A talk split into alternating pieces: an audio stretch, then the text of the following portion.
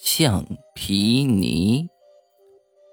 最近一段时间，莲花的睡眠质量特别不好，也不知怎么了，一旦睡着，她就觉得憋闷的不行，就像自己的鼻子和嘴巴都被捂住了一样，常常会让她非常痛苦的醒来。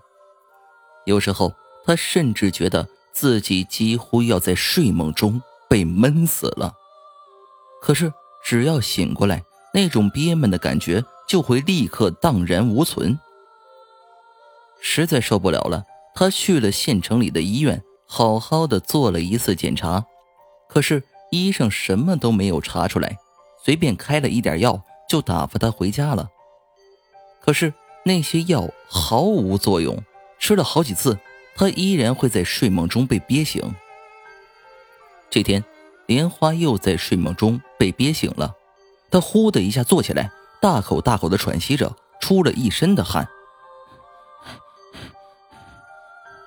这时，躺在他身边的六岁小儿子说话了：“妈妈，刚刚你睡着的时候，有个黑色的小男孩拿着橡皮泥一直往你嘴巴和鼻子里塞。”莲花顿感毛骨悚然。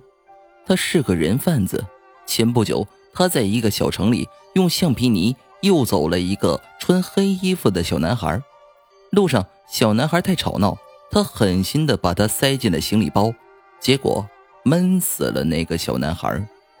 现在自己这种情况，是那个小男孩的鬼魂来寻仇了吗？莲花赶紧找了村里的一个神婆请教驱鬼的办法，神婆满不在乎的说：“放心。”看不见的鬼都很好打发，只有看得到的鬼才是凶鬼呢。他告诉莲花一个方法，莲花回家依法实行，果然很快就没了睡梦里被憋醒的情况。为了庆祝胜利，莲花做了一桌子好菜，和儿子一起吃了起来。吃了一会儿，他惊讶的发现。儿子竟然一口没动。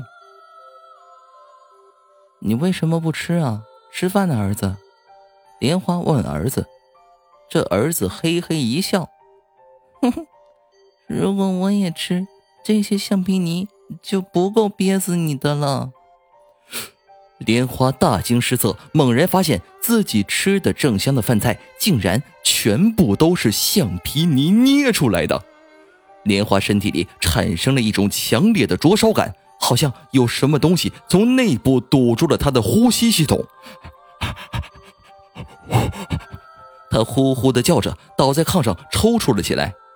他这才想起，自己之所以昧着良心做人贩子，是因为自己根本就没有孩子。